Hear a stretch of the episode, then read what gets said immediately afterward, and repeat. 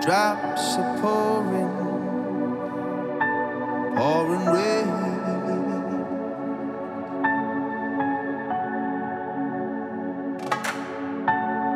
Standing by my window, drops are pouring,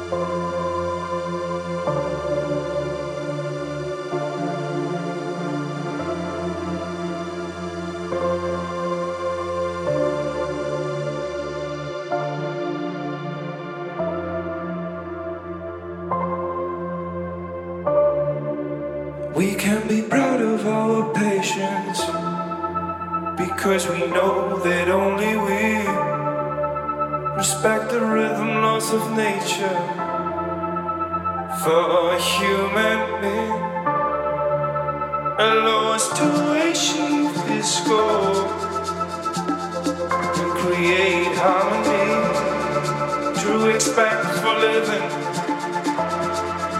living and living in our fantasy. We can be proud of our patience because we know that only we respect the laws of nature for a human. Allow us to achieve this create harmony through respect for living,